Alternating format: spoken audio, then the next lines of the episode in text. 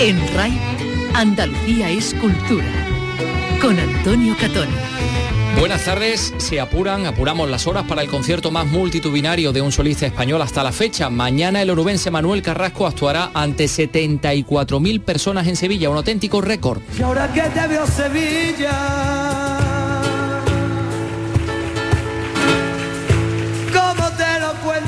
ahora si cosas no se explican? Sevilla, Sevilla, Sevilla, Sevilla. Voy a quererte esta noche, voy a quererte esta noche ya hasta que tú me lo pidas. Bueno, esta es la bulería que entonaba en una ocasión en, en la capital de Andalucía. Carlos López, buenas tardes. Buenas tardes, mira, aquí estábamos con, la, con las palmas y el auditorio se venía abajo. Mañana también se vendrá abajo la Plaza de Toros de los Califas de Córdoba, donde Pastora Soler va a saldar una deuda pendiente con el público cordobés tras la suspensión de su concierto, bueno, el año pasado, el verano. Vamos a saludar a la artista coreana, pero tenemos muchas otras músicas.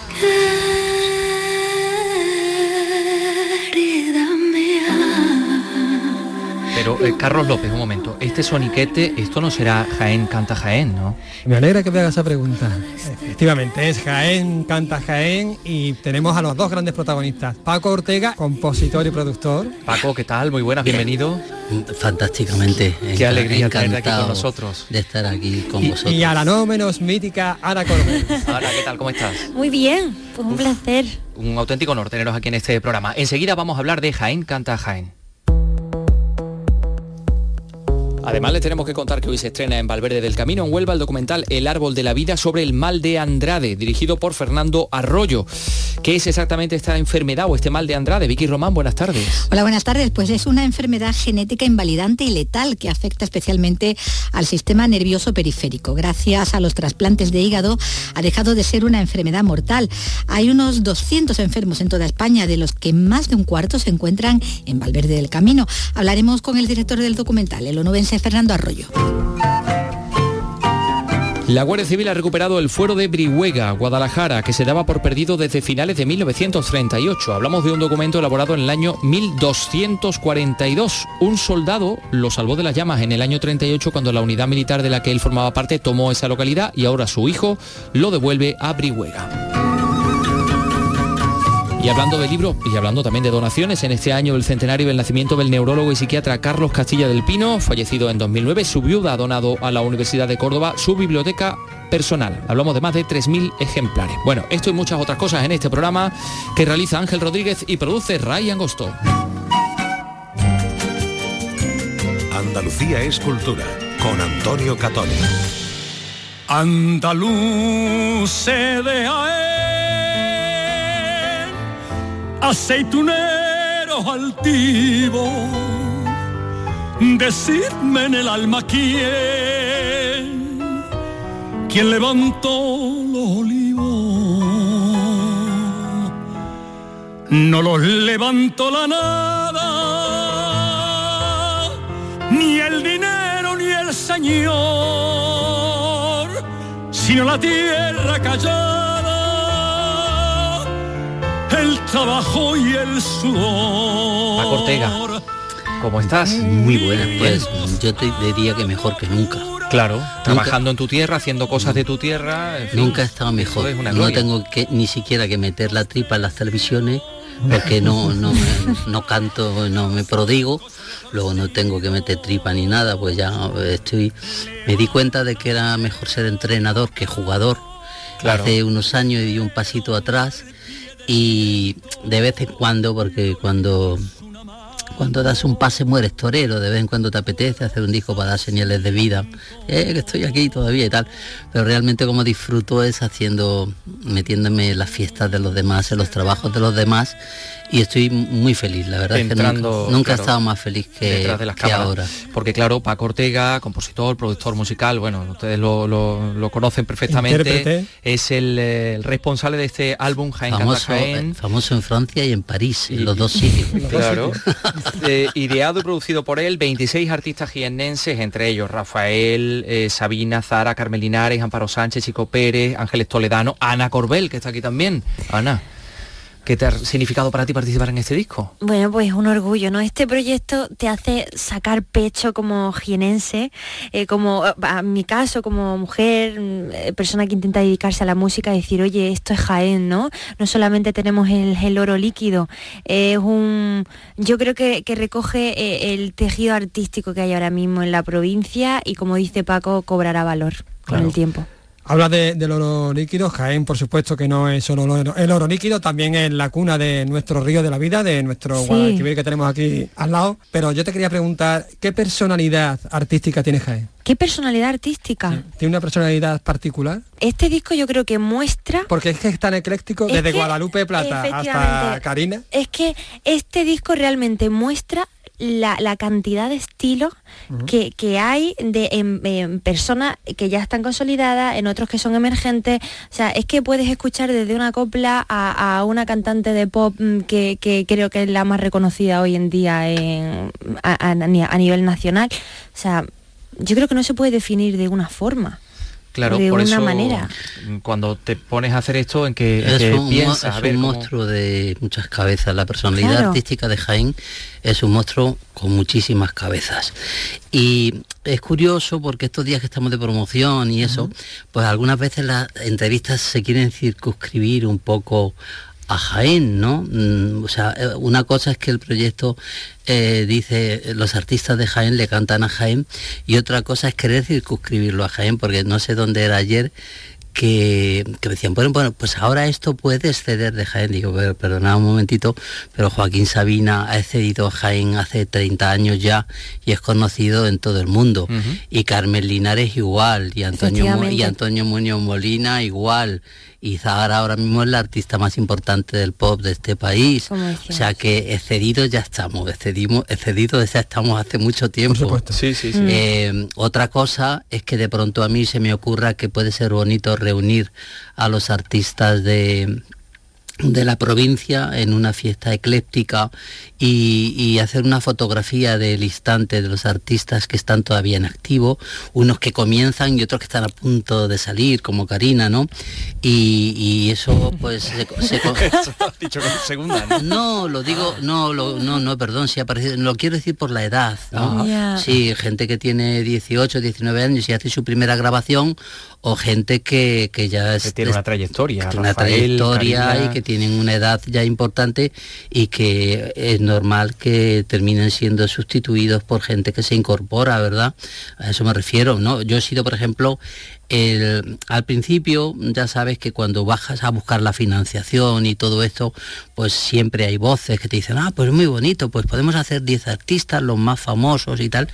Y yo, por ejemplo, puse unas condiciones muy claras, que tenían que estar los artistas que se están incorporando, los artistas emergentes, nada hacemos siempre el disco de los famosos, y también yo fui el que luché absolutamente para que Karina estuviese en ese disco, porque Karina ha sido la reina del pop de este país durante 20 años y yo no entendería un disco de los artistas de Jaén si no estuviese Karina. Y, y me he esforzado, me he esforzado tanto que encima eh, le he compuesto un tema y hemos dado una vuelta a su repertorio. El otro día me decía Gamboa. Pero que suena muy Karina, ¿eh? Suena muy Karina. Le he compuesto el tema eh, medido, le he hecho el traje a medida, me decía Gamboa. lo estamos escuchando de fondo. Dice, me ha encantado, que por cierto hoy sale el single a las redes, a las plataformas. Hoy sale el segundo single, el primero fue el de Ana, y hoy justo sale lo de Karina porque me ha parecido que ella merece una atención.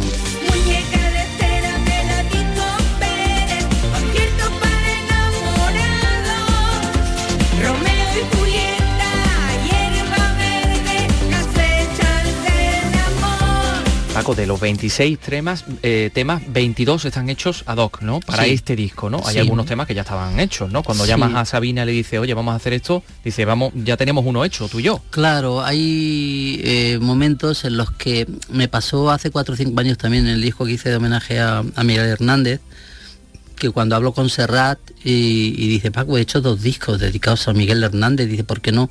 Porque yo, yo, vamos, quiero estar ahí, pero ¿por qué no metemos uno de los temas que ya he hecho? Ponernos a hacer un, nuevo tema a Miguel Hernández cuando yo ya he hecho todo a Miguel Hernández y metimos el de Ramón y dije, pues bueno, pues con Sabina pasó lo mismo. Sabina que además sabéis que es muy complicado para grabar, que se toma sus tiempos, eh, tal, pues al final dije, pues mira, vamos a meter paisanaje, que además es un disco que es un tema que se llama así precisamente porque está dedicado a mi familia y a mí y a mi hermana Mercedes, que era cantadora, y, y que además la música es mía, lo produje yo con Antonio García de Diego y, y mm, José Romero y Pancho Barona, y dijimos, pues vamos a usar este. Y esto ha pasado en cuatro ocasiones con, con Zahara, con Rafael, con Joaquín y con Chico Pérez, que acaba de, grabar su nuevo disco y le había dedicado un tema al Paseo de la Alameda. Y, los mm. demás pues son todo eh, canciones nuevas, eh, arreglos nuevos, producción nueva, visiones nuevas y lo hemos pasado muy bien. Sí, sí, Paco, ¿y, este, ¿y este disco que es un disco físico, que es un doble disco, saltará al escenario? ¿Se convertirá en espectáculo? Yo creo, eh, estoy intentando una, una acción para ver si podemos hacer a final de septiembre algo importante con este disco dentro de lo complicado que es armar todos los que hay pero me gustaría, hay un conato ahí en el que habría dos días de conciertos. El primer día sería una de las grandes estrellas del disco en concierto y el segundo día pues sería una especie de festival que empezaría a las 12 de la mañana hasta las 3 o las 4 de la madrugada y pasarían todos con sus bandas y todo esto. Y estoy, estoy, trabajándolo. Tiene una pintaza eso. no lo tienes que contar en cuanto lo sepas. Estaba aquí leyendo Volaban los camarones por bulerías, este tema de, Joaquín Sabina. Hay mucha gente que además, que yo tengo que decir que soy de la Carolina, que canta con nuestro acento. Que eso yo creo que es algo muy importante, ¿no? Sí. Que con las vocales abiertas nuestra y con nuestra J, que es absolutamente característica porque somos la tierra del ronquío, ¿no, Ana? Efectivamente, y además es que está muy de moda lo genuino, lo, lo, lo que te hace especial y eso hay que mantenerlo sí, sí. Mm. Sí, sí, sí, incluso hasta Julia Navarro cantando una sevillana, sí, pero canta muy de Jaén. Sí. ¿eh? canta muy de Jaén. Canta muy de Jaén. Y hay un tema aquí que se llama Cucharay, que no sé de quién será. Cucharay, Cucharay. Cucharay, que ahí está hablando de, las palabras absolutamente jiennenses. Es que son palabras que solo se utilizan en Úbeda casi, son muy de Ubedíes. Y entonces Cucharay yo lo veía de pequeño a mi madre y era cuando hay algo que es una exageración, imagínate que ves una mujer muy guapa y dices, escuchar ahí aquella, no sé qué, o uno que va muy desastrado y dice, escuchar ahí, entonces yo creo que es como una contracción de cucha ahí, o algo así, debía sí, ser. Lo de cucha es muy, propio, ¿no? Lo de cipote, que aparte de sus connotaciones un poco sexuales, también es un tonto. Es un tonto, un, tío, un, soso, un vacín, lo mismo, ¿no? Y, y en Úbeda, por ejemplo, una mujer que es una preciosidad, es un primor Primor. un primor, ¿no? Un primor de sí, Y lavar los platos, y lavar los platos es lavar el vedriao el vidriao, que debe venir del vidriao, ¿no? Entonces, una vez eh, me puse a hacer una historia para componer una canción solo con palabras de esta de allí y me salió eso. Y allí, que también eso, esa, esa, ese sí, ahí en Úbeda, sí, ¿eh? va sí, sí, sí. Sí, bueno, pero Ana también has tenido una valentía enorme para enfrentarte a las campanas de Linares, permíteme que te diga. Sí, Paco, eh, cuando habla de cómo se fraguó el proyecto, cómo lo empezó, cómo lo fue configurando, él dice, le di a los artistas tres opciones. A mí no me dio ninguna. yo no tuve ninguna opción. No, a ella, ella le di una, pero se lo dije tres veces. Una, me dijo, me dijo la canción, la única que yo no quería cantar de todas las que mm, hablan o, están dedicadas a, Jaén o relacionadas con Jaén, las campanas de Linares, ¿no? Porque el respeto, Farina. se han hecho muchas versiones de esta canción, la tenemos muy escuchada, entonces era muy difícil hacer algo que sorprendiera sin imitar, pero al final creo que el resultado ah, personalmente hombre le hemos dado una vuelta le hemos, puesto en el siglo XXI a la canción y Ana era mm, yo creo que por sus características vocales era la única persona que podía hacer el gorjeo de esta melodía y, tirar tanto tiempo sin respirar. el gorjeo que hay en el medio de la canción, cuando lo hagas en directo, puede, tiene que estar el samurai al lado.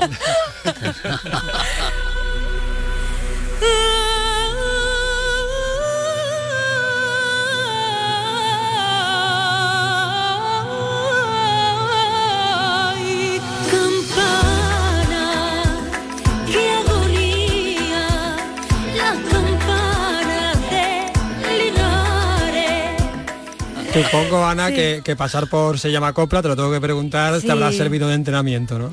Hombre, claro que sí, fue una experiencia bueno, te da muchas tablas, muchísimas tablas.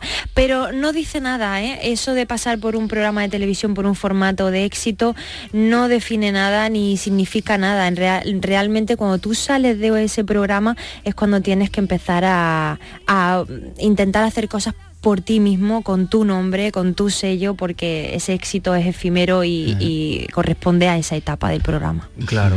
Bueno, y mm, eh, ya que está aquí uno de los mejores productores musicales de, España, de Europa, que, es Paco, y del mundo mm, mundial, y del mundo mundial también. Eh, a ver, la gente emergente también, ¿qué, crees tú? ¿Cuál es, no sé, el secreto o la actitud para que puedan entrar a formar parte de este mundo de la industria de la música? Pues yo creo que eh, vivimos un momento que a, eh, a, nivel histórico es el momento en el que más música se ha escuchado en todos los tiempos y al mismo tiempo es el momento en el que los artistas están más solos que nunca, ¿no? Realmente ahora los artistas tienen que pagar sus discos, tienen que hacer las canciones, ensayarlas, eh, hacerse las fotos para la portada, crear unas redes sociales, eh, abrazar la servidumbre de atender esas redes sociales, de hacerse una comunidad. Eh, entonces todo lo que llamábamos en la industria el desarrollo de los artistas ya no existe desde las discográficas. Eso ya ahora se lo dejan, nos lo dejan a cada uno. Y solo cuando una alerta dice que este señor tiene una comunidad importante, atención que este señor tiene un millón y medio de es fundamental, ¿no? Totalmente. Ahora mismo y digo desgraciadamente porque hay muchos artistas que probablemente no manejan las redes sociales bien y, se quedan perdidos porque nunca van a ser capaces de generar una comunidad importante. No hay gente que sí, pero hay gente que no. Mm. Entonces vivimos un momento eh, muy complicado y muy extraño. Yo sigo sintiendo la intuición y cuando veo a alguien enseguida noto que puede ocurrir algo puede ocurrir algo porque trae de serie los ingredientes para que ocurra, pero luego el éxito, o más que el éxito, la popularidad es una cadena con varios eslabones y si todos los eslabones no funcionan a la vez, no se produce eso de atravesar el muro del gran público. Por eso yo animo a toda la gente que viene a que les haga sus discos, a que entiendan que el éxito no es lo que les han contado. El éxito no es ser populares ni ganar mucho dinero. El éxito es que tú sueñas con ser un ciclista y sales todos los días en el pelotón con independencia de que alguna vez puedas ganar una etapa.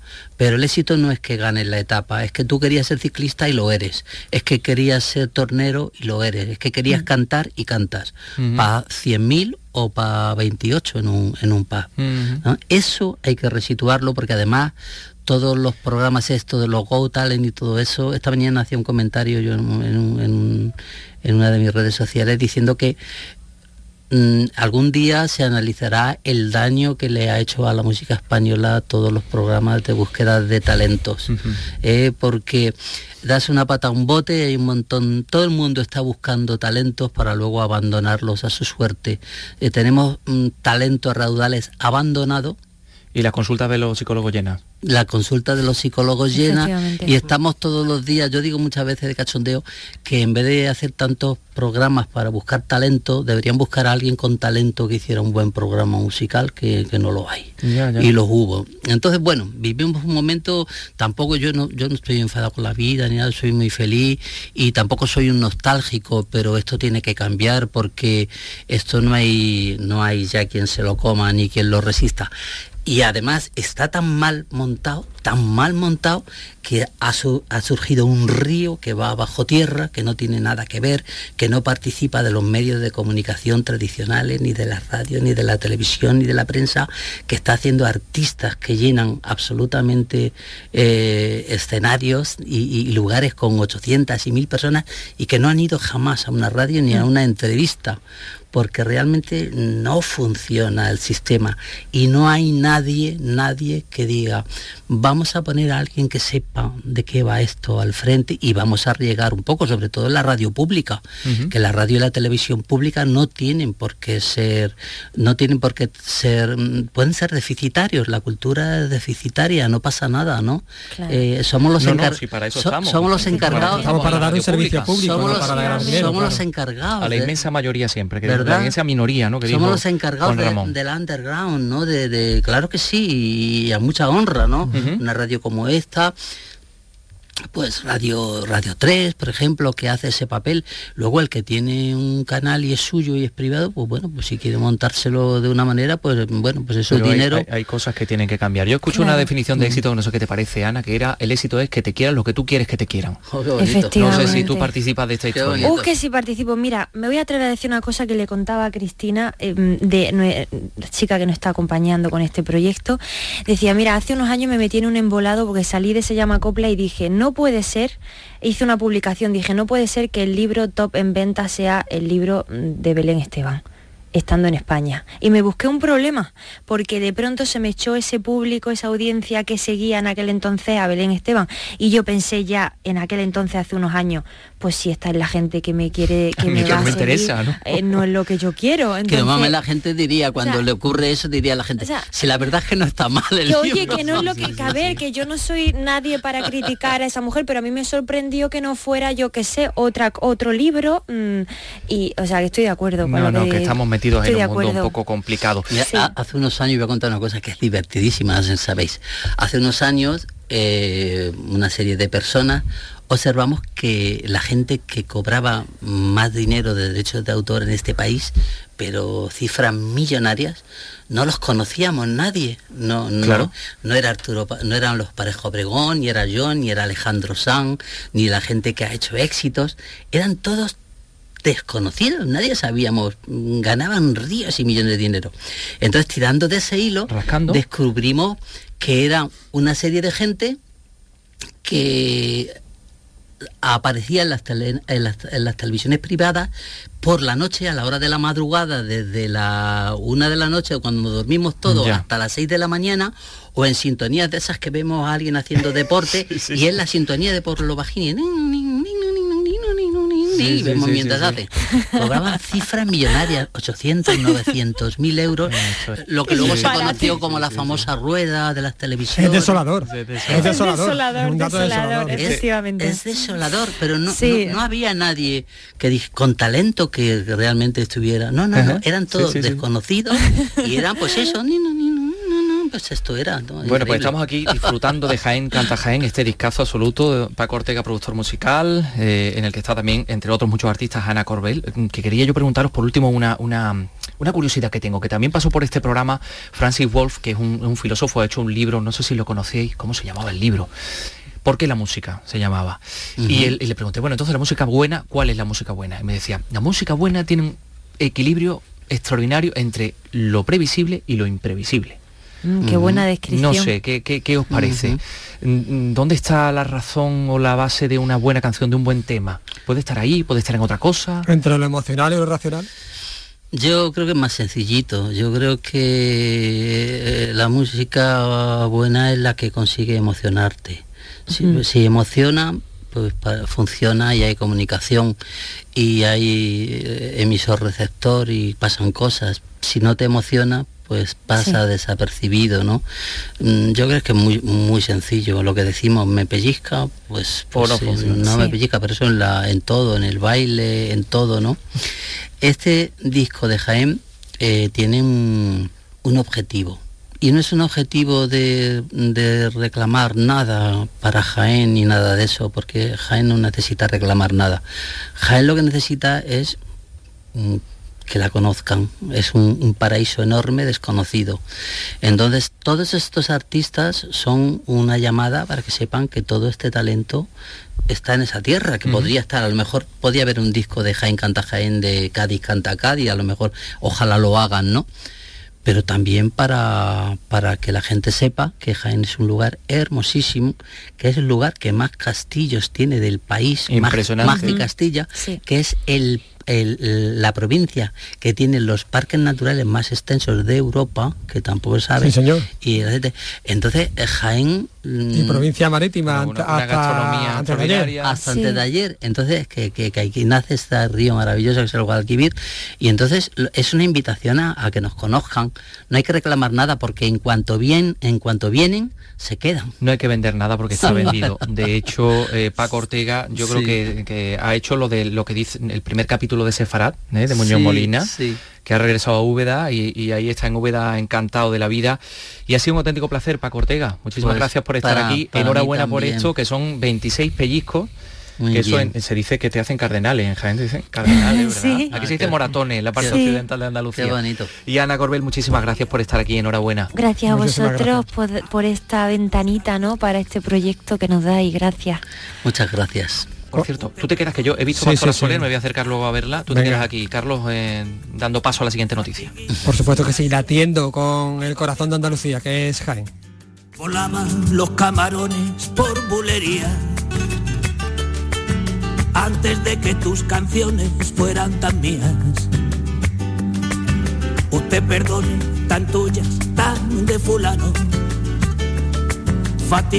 Sin Pues mientras Antonio va en busca de Pastora Soler, vamos a hablar de otro gran artista de Andalucía. Últimamente andas perdida por ahí, regalando amor y noches de pasión. Manuel Carrasco cumplirá mañana su sueño más grande, sí, porque va a tirar el récord de asistencia de un solo artista en España con un aforo de más de 74.000 personas. Desde el lunes sus fans hacen cola muy cerquita de aquí, en el estadio de, de la Cartuja. Tiene más información Charo Jiménez. El primero de la fila es Armando, que verá el concierto en la zona front, que es la que está pegada al escenario. Va con su amiga Vanessa. Esta mañana hablaba con nosotros y nos contaba que lleva allí desde el lunes. Sí, sí, sí, tenemos la entrada desde, desde diciembre de 2019 que salieron a la venta Por eso, y qué tuvimos que hacer noche y todo en el corte inglés porque se agotaron en cuatro horas. De hecho, la, la Vanessa que fue al corte a las 3 de la mañana, cuando llegó al a, turno, no había entrada, la tuve que comprar otra, otra chica desde otro corte de otra ciudad porque era imposible, vaya. También nos hemos encontrado en la cola a María Paula, con 19 años, a la que acompañan sus abuelos. porque me iba a venir con unas amigas y para no dejarme sola, pues han decidido acompañarme. Los tres han dormido esta noche en una de las tiendas de campaña que hay repartidas por los alrededores del estadio. No, pero vengo a acompañar a mi nieta pues, porque no tiene quien la acompañara y dejarla sola pues nos queríamos. O sea, en ese iglú de ahí han dormido los tres, los dos abuelos y la nieta. Sí, sí, sí, hemos dormido los tres, sí. Con mucha calor, pero y mucha picadura de zancudos. Pero la que más nos ha llamado la atención es esta joven de Madrid que está teletrabajando en la cola. Las dos cosas. En esta vida se puede hacer de todo. Aquí estoy esperando a Manuel mañana y teletrabajando a la vez, claro. Soy docente y ahora mismo doy teleformación, entonces me, gracias a eso tengo la posibilidad de poder estar aquí. Ni el calor, ni las molestias, ni nada con tal de ver de cerca a Manuel Carrasco cantando, lo superan todo. El Ayuntamiento de Sevilla ha organizado un dispositivo especial para el concierto. A las 4 de la tarde comenzarán los primeros cortes de tráfico. Fue el silencio a gritos, el dormitorio, fue la vida idílica de los otros, fue sentirme solo estando contigo. En RAI, Andalucía es cultura. Quédate conmigo, quédate conmigo, si no estás no sales. Mucha expectación en la que despierta Manuel Carrasco, como también despierta Pastora Soler. Vamos a ver si está Antonio ya por ahí. Antonio. Pues sí, por los pasillos de, de Canal Sur nos hemos encontrado a Pastora Soler. Pili Sánchez, ¿qué tal? ¿Cómo estás? Muy bien, encantada de estar aquí en, en mi casa. En tu casa absolutamente y seguramente encantada de estar mañana en Córdoba, que tienes un conciertazo. ¿Dónde es, por cierto? Pues en la Plaza de Toro de los Califas. Sí, sí, sí, la verdad es que con muchísimas ganas de, de reencontrarme con, con, Córdoba- con Córdoba. Qué bien, venga, te voy a ir acompañando ya al, al ascensor que, que te toca ya mancharte. Bueno, mm, no sé ¿qué, qué le vas a ofrecer al público cordobés, cómo te enfrentas tú también a, a este Pues concierto. mira, ese concierto va a ser muy especial porque el año pasado estaba en Córdoba, en la Plaza de Toro de los Califas, en, en un verano que era tan deseado por nosotros de volver a- al directo, ¿no? Y me cayó una tormenta eléctrica que tuvimos No que parar digas. justo cuando estaba cantando la tormenta y le dije a la gente, no tiréis la entrada que yo vuelvo a Córdoba. Entonces va a ser todavía más emocionante por terminar aquello que empezamos, pero con cositas nuevas, con contenido nuevo, con, con un concierto muy especial. Al final son temas que la gente quiere escuchar de toda mi carrera y, y- y bueno, y conectar con ellos y pasar una noche de música bonita, de calor, ¿no? de calor, pero una noche Sí, bonita. sí, sí, sí. Oye, y eso, ante el calor, vosotros los artistas, ¿cómo os preparáis? No sé, un calor, hombre, por la noche espero que baje un poquito más la Hombre, temperatura, pero en es que fin, Esperemos que baje porque si es verdad que en el momento que te empiezas a mover y empiezas a sudar y a... focos. Pero bueno, al final te digo, yo prefiero el calor que el frío, ¿eh? Sí. O sea que... Y además eso, al lado de lo del año pasado que era una tormenta horrible, pues mm, me quedo con el calor. Eh, abanicos y ya está. Oye, y además, 10 años después de, de Eurovisión, que supongo que estará seguramente, ¿no? Quédate conmigo. Por supuesto, además con una versión que este año preparamos para, para, eh, conmemorar esos 10 años, una versión muy chula y una puesta en escena súper bonita. Y, y nada, no pueden faltar esos temas que la gente quiere escuchar y, y nada. Qué bien, y qué estaré bien. también el 24 aquí en Sevilla, en el Rocío Jurado. Por eso te iba a preguntar, además, el día 24, el día de San Juan, una noche muy cortita, creo que va a empezar el, el concierto un poquito antes. Sí, sí, eh, un poquito más tarde, porque claro, eh, ese día va a oscurecer, eh, porque el, el día que más tarde oscurece, como 10 y media, y el concierto estaba puesto a las 9 de la noche. Entonces vamos a ir abriendo puerta un poco más tarde, vamos a tomárnoslo todo con tranquilidad, que es un viernes, que la gente termine de trabajar, tranquilo, va a haber un telonero, un grupo que se llama La Llave, que son maravillosos, y vamos a ir empezando cuando el- la, la noche se vaya viniendo. Tú sí que eres maravillosa, que por cierto, hoy estamos escuchando lo nuevo, lo nuevo tuyo. Sí, además hoy de estreno, estreno porque el tema no sale hasta el 17. En Sevilla, si Dios quiere, sí que la cantaré por primera vez en, en directo. Y, y bueno, eh, pues de, de- de primicia total. Ha sido la primera vez que ha sonado un, un poquito de la nueva canción, que será de nadie. No será de nadie. No, no, esto suena fantásticamente bien. Bueno, pues te voy a dejar aquí en el, en el ascensor, mira, que ya, que ya viene. Bueno, llevar a mis niñas a la playa con la abuela, que yo me tengo que ir a trabajar. Sí, sí, sí. Y tengo que hacer también de mamá un poquito ahora. hace muy bien, hace muy bien que con el calorcito que va a hacer aquí le viene muy bien. Estupendo. Pastora, muchas gracias, a ti. Chao. A ti, hasta luego. Si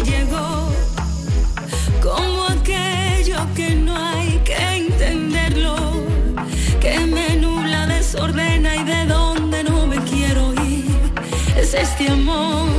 Y ahora que hablen y digan, no será de nadie. Increíble la voz de Pastora Soler, que estamos escuchando lo nuevo. Cuando la canción se apaga, y no nos vamos de Córdoba porque... Ah, pero está aquí ya. Claro, Carlos, pero- que no, digo, a ver si se va a acostumbrar ya. Sí, ¿verdad? sí, Que- ven, Oh, ven, sorpresa. ven. Claro, de- que yo, que, que te Está has cogido, pensado, le ha cogido el No, no, venga, venga. El vamos. puesto ya no, no paro, no paro. Barbaridad. No, Suelta el nos- timón, los el cameros somos así. Cultura, por favor, no seas tan vampiresado. no No, no el pero- micro. Pero mira, si es que tenemos este fin de semana un montón de cosas. Fíjate, hoy mismo Tanchugueiras, que también te gusta mucho, Me encantan. el grupo de folclore gallego, de moda además, pues abre la primera edición de Son Raíz en el corazón de la subbética cordobesa, en un sitio maravilloso, se llama Carcabuey. José Antonio Luque, cuéntanos.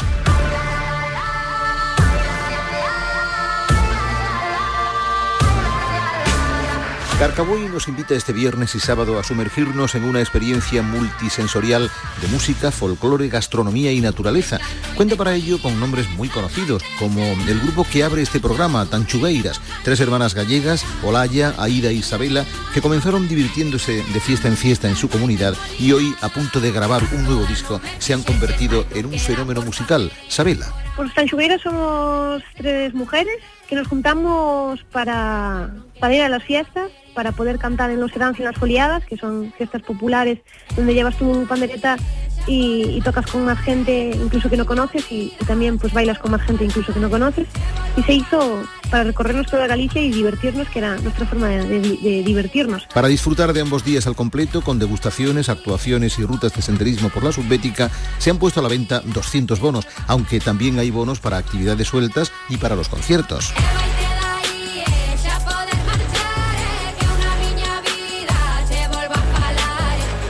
Bueno, pues las Tanchugueiras en, eh, allí en, en- en- allí no digo aquí, en, en Carcabuey. Carcabuey, y aquí también en Castellar, porque nosotros estamos un poco en el limbo, nosotros estamos en toda Andalucía, todo realmente no estamos en ningún sitio, estamos Sí, en sí. todos, ¿no?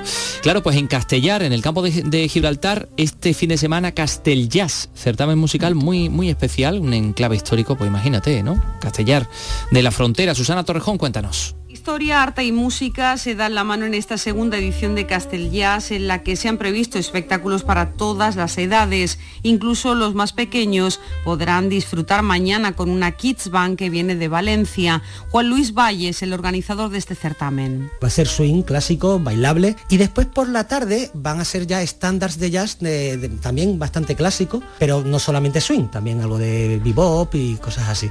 El plato fuerte llegará el domingo con dos jam sessions en el Castillo Fortaleza, un enclave medieval fortificado desde el que se puede ver parte del campo de Gibraltar, el Peñón y hasta Ceuta. Que por cierto va a estar en Castel Jazz eh, una cantante extraordinaria que no sé si conocéis, que se llama Marilo, Marilo Rico. Rico, ¿no? Marilo Sí, sí, Rico, yo la- Está cantando allí. La- nuestra que va a estar cantando. Sí, sí, ¿La sí, la conoces? Sí, sí, Yo tengo, soy un tengo admirador. incluso, soy admirador y, y amigo. Diría. Bueno, a ver si la traemos aquí algún día y nos canta que un poco. Cuando ella quiera. Que, vamos, Cuando que ella básicamente tiene que recorrer el pasillo porque es compañera nuestra de la redacción, vamos, que está allá al lado. Pero, pero, bueno, pero no revele, no revele. Ah, bueno, en fin, es- eso no es óbice para que no sea una fantástica artista, claro Por que sí. sí. Eh, Son las 3 y 35, enseguida vamos a estar hablando con Fernando Arroyo del documental que dirige, que se va a estrenar esta tarde en Valverde del Camino. Enseguida. En RAI, Andalucía es cultura. Este viernes por la noche, el debate en Radio Andalucía Información.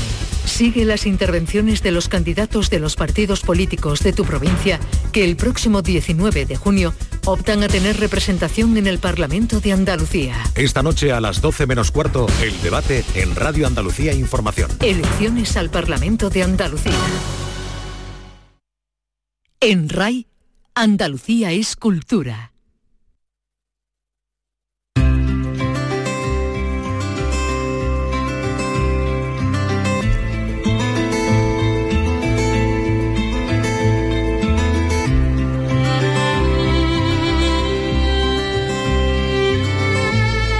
Es la música de la banda sonora del documental El Árbol de la Vida sobre el mal de Andrade. Un documental que se estrena hoy en Valverde, dirigido por Fernando Arroyo, producido por Asbea, la Asociación Valverdeña de la Enfermedad de Andrade. Esta película se ha rodado en distintas localizaciones de la, de la provincia de Huelva. ¿Qué es la enfermedad de Andrade, Vi- Vicky? Pues es una amiloidosis, una acumulación de una sustancia proteica denominada amiloide. Es una enfermedad invalidante y letal que afecta al sistema conectivo, especialmente al sistema nervioso periférico, es decir, a las células nerviosas y a los nervios que se conectan a los órganos, provocando con el paso de los años una neuropatía severa, sensitiva, motora y autonómica. ¿Mm? Es una enfermedad que afecta a poco más de 200 personas en España. Un cuarto de ese total son oriundos de Valverde del Camino, porque estamos hablando de una enfermedad genética. Valverde es el segundo núcleo de mayor prevalencia de esta patología después de Mallorca. Y se llama enfermedad de Andrade porque fue descrita por un médico portugués llamado así en el año 52, que encontró en el norte de Portugal este foco endémico, el más importante del mundo. Ya en la Edad Media se hablaba de personas que eh, pues padecían síntomas que son compatibles efectivamente con esta, con esta enfermedad. ¿no?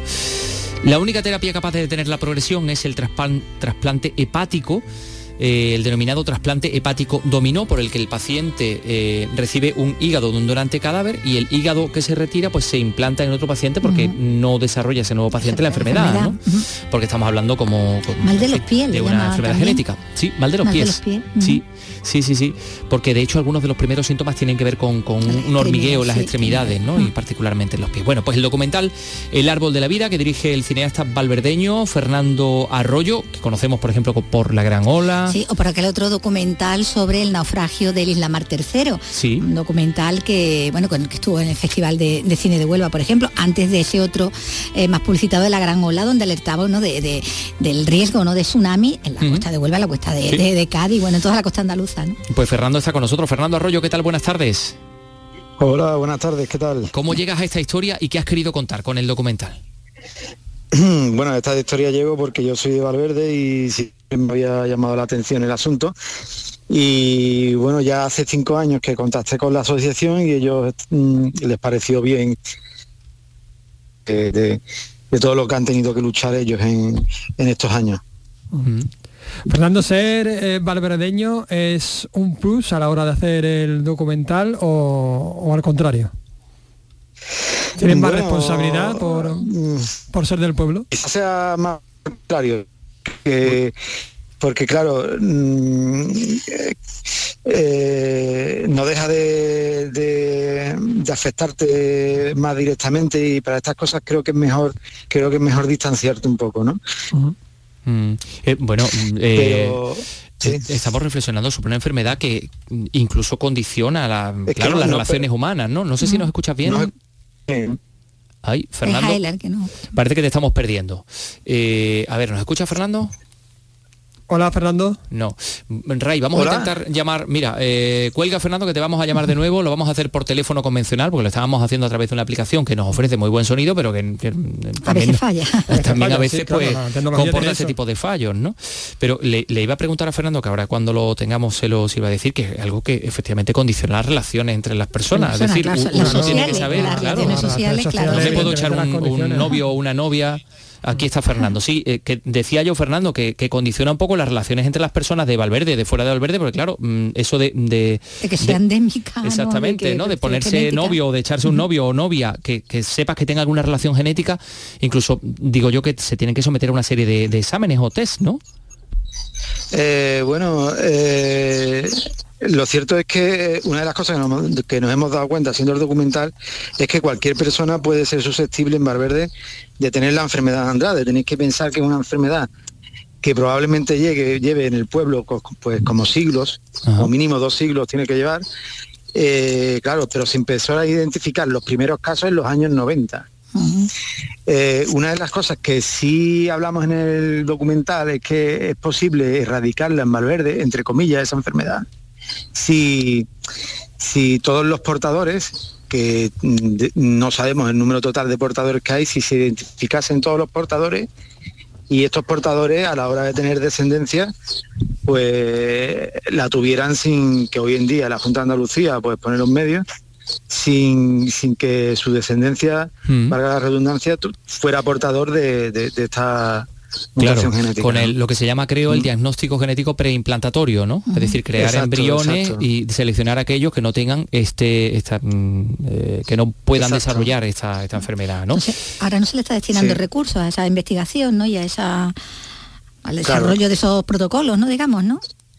Claro, mm, bueno, eh, también es una, es una enfermedad que aunque es rara, eh, tiene la, la, la suerte- eh, la suerte de- dentro de las enfermedades raras de que tienen, se están dedicando muchos recursos por parte de los laboratorios a la investigación y por tanto ya, por ejemplo, el trasplante ha dejado de ser el eh, digamos el método más eficaz para frenar la enfermedad. Ya, Ajá. ya hay ya hay eh, medicamentos que ya hoy si, si se te, te diagnostican la enfermedad, lo más probable es que no te tengas que trasplantar.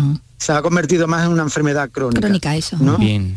Sí, Pero claro, entonces eh, ha habido un gran avance. Supongo que también un poco el objetivo del documental del árbol de la vida es contar pues eh, esa lucha de una asociación que sin recursos empieza a hacer frente a esta realidad hasta que consigue que la ciencia se implique en ello y las administraciones. Sí.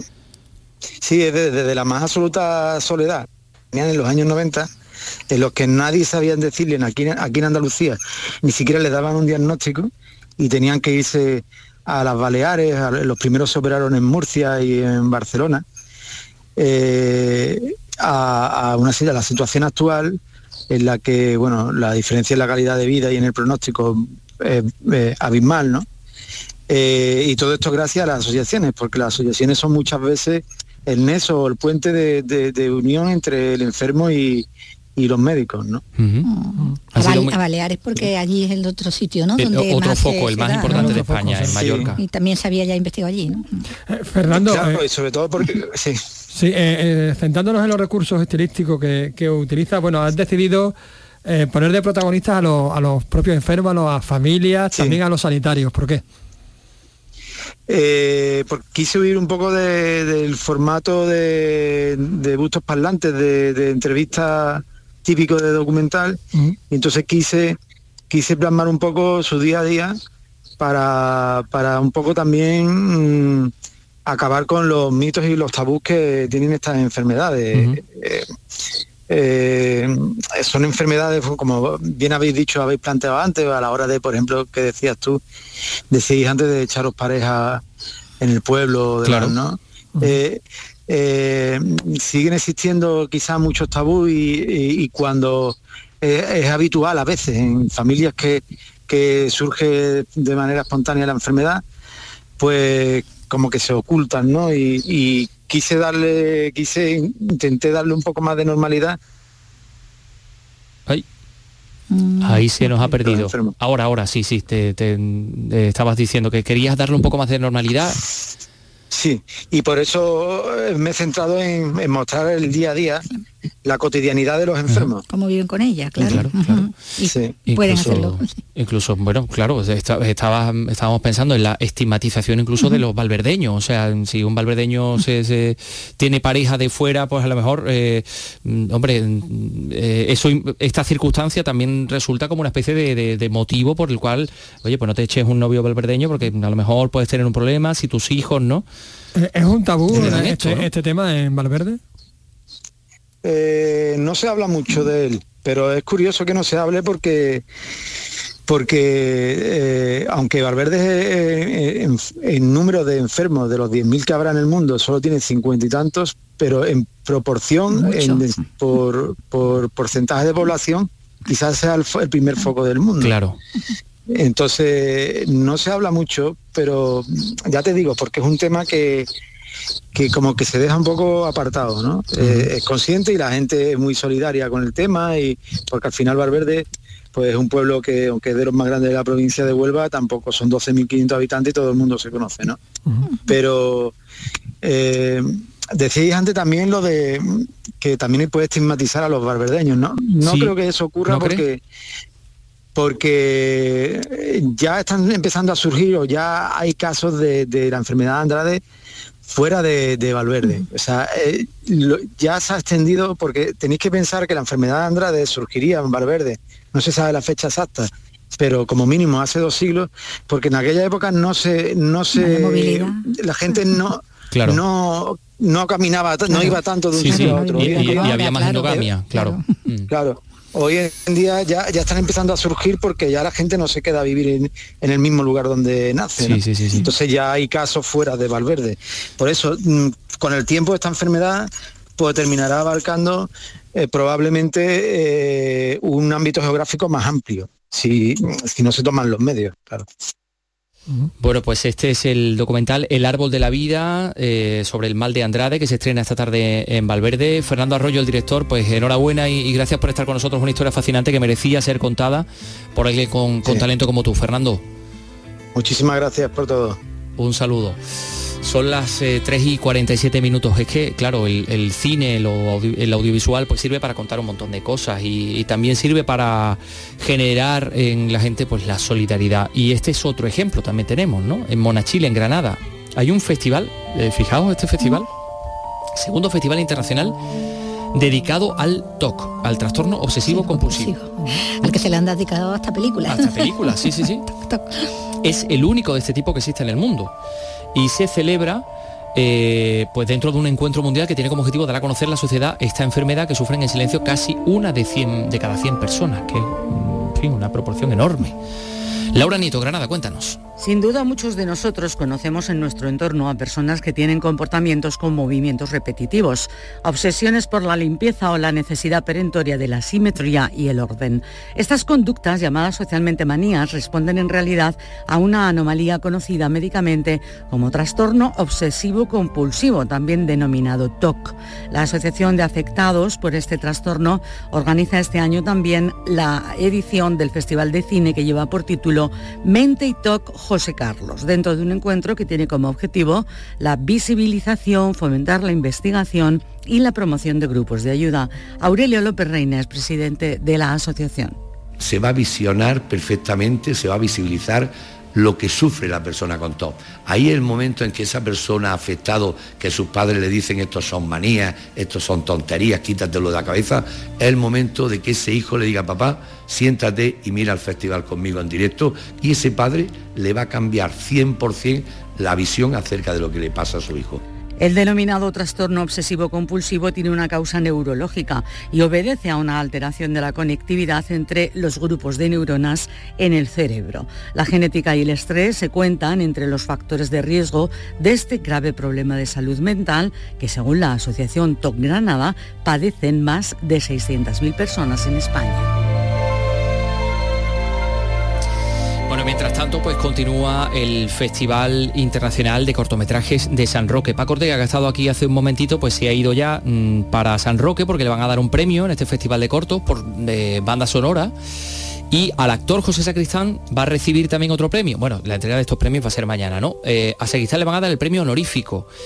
Eh, va a ser en el transcurso de una gala en la que se van a entregar todos estos premios del, certamen que celebra este año su edición número 43. Susana Torrejón, cuéntanos. 42 cortometrajes compiten este año en el Fixan. Han sido seleccionados entre los más de 900 que se presentaron al certamen. Los ganadores de esta edición número 43 se conocerán mañana en la gala de clausura que presentará el actor Alex O'Doherty. Además, José Sacristán, Goya de Honor 2022, recibirá el premio honorífico del certamen que reconoce su extensa y exitosa trayectoria cinematográfica. Un día después, el domingo, representará su obra Señora de Rojo sobre fondo gris en el Teatro Juan Luis Galiardo, para la que ya no hay entradas. Publicada en el 91, la obra de Miguel Delibes es un homenaje a su esposa fallecida, aunque introduciendo elementos de ficción.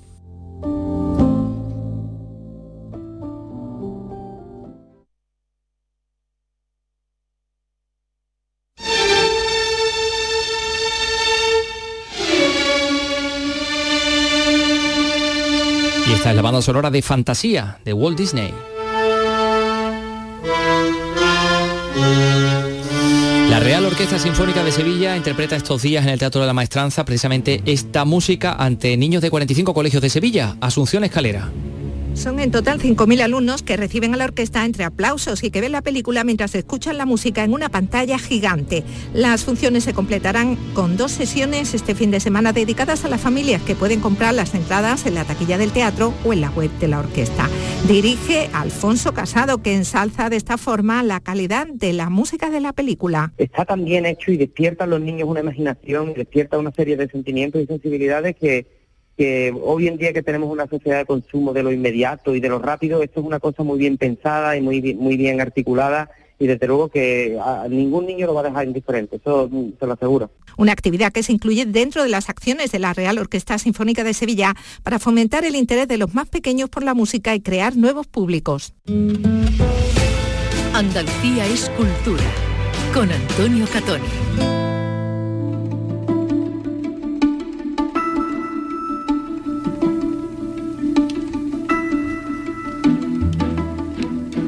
3 y 52 minutos, la Guardia Civil ha recuperado el fuero de Brihuega, en eh, Guadalajara. Es un libro que se daba por perdido desde finales de 1938, de incalculable valor, en buen estado de conservación. Fue realizado en el año 1242. Eh, cuando precisamente el arzobispo de Toledo, Rodrigo Ximénez de Rada, concedió a esta villa de Brihuega ese, ese fuero. ¿no? Hablamos de un documento eh, que ha sido reconocido además por los, por los expertos, un códice de 70 páginas, escrito en pergamino, que contiene la firma del propio arzobispo. Y eso es lo que dice la, la Guardia Civil. ¿Cómo ha llegado hasta la Guardia Civil? Bueno, pues es que el libro tiene una historia fascinante. A ver, el libro estaba en Brihuega, año 1938. Una unidad militar toma la localidad de Guadalajara, la localidad de Brihuega, y está ardiendo el edificio donde se encuentra este libro y otros muchos libros. Hay uno de los soldados que es un bibliófilo que intenta salvar todos estos libros, o, todos los que puede, ¿no? Entre ellos está este, se lo lleva a su domicilio transcurrida la guerra a Barcelona. Y ahora ha sido su hijo que cumpliendo la voluntad del padre, del, soldado que salvó el fuero, pues ha decidido devolverlo a Brihuega. Así que esta tarde, a las 7 de la tarde, en esta localidad de, la, de, Castilla-La Mancha, eh, la Guardia Civil va a hacer entrega del fuero de Brihuega al alcalde, que se llama Luis Viejo, Luis Viejo Esteban en un acto cultural en la sala noble del Castillo de Piedra Bermeja de Brihuega. Es decir, pues no sé cuántos años después. 70 años después. Sí, desde 1938 este libro estaba fuera y vuelve a, a Brihuega. Es una historia. Es una luego de película, ¿verdad? De novela. Dan ganas Bueno, de pues hacer mira, un- hay un Pues mira, tema. Sí, sí.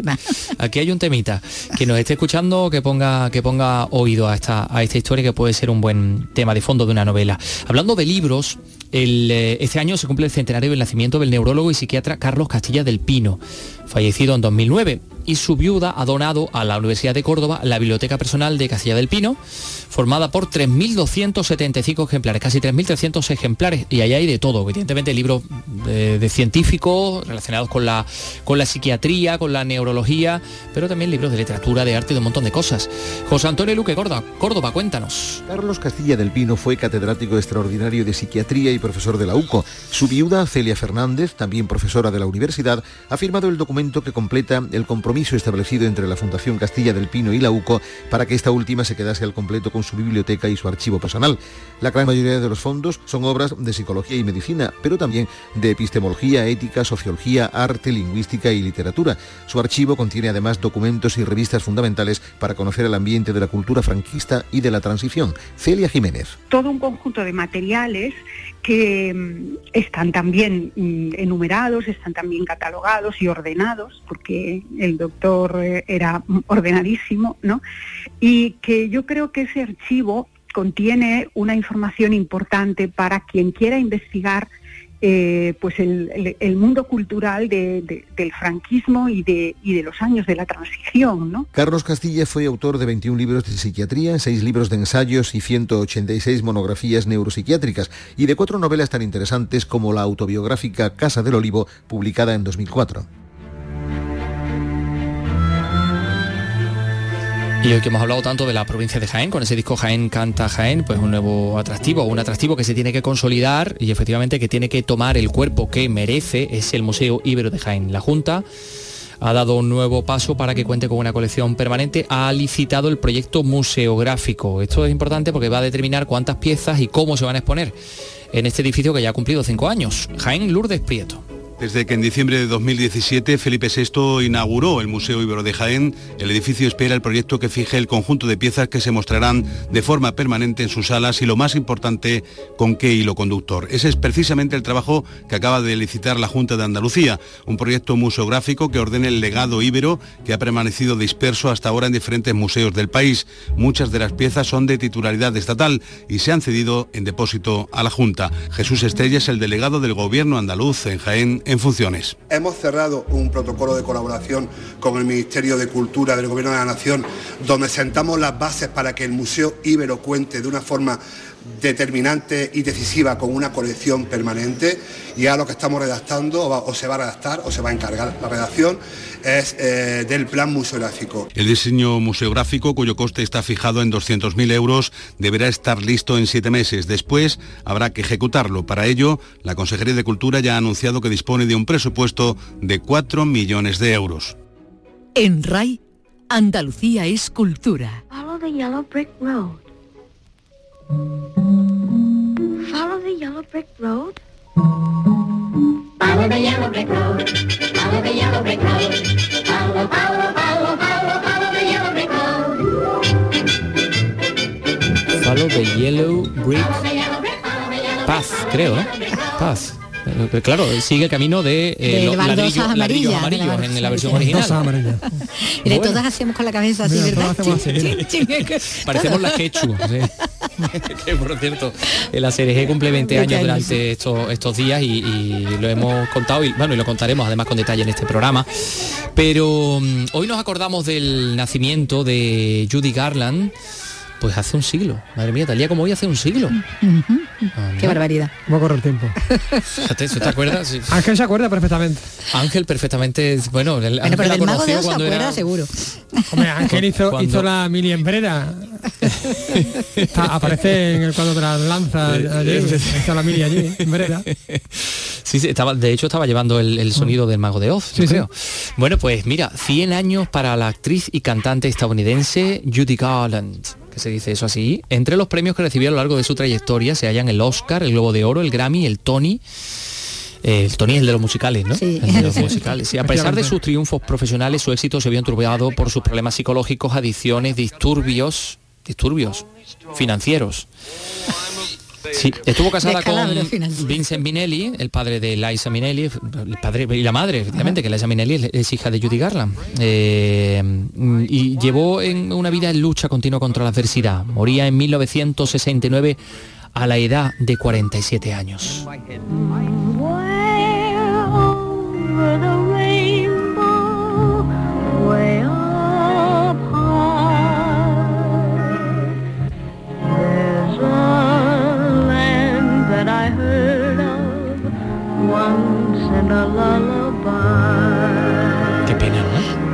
Bueno, René, con el muy joven, muy joven.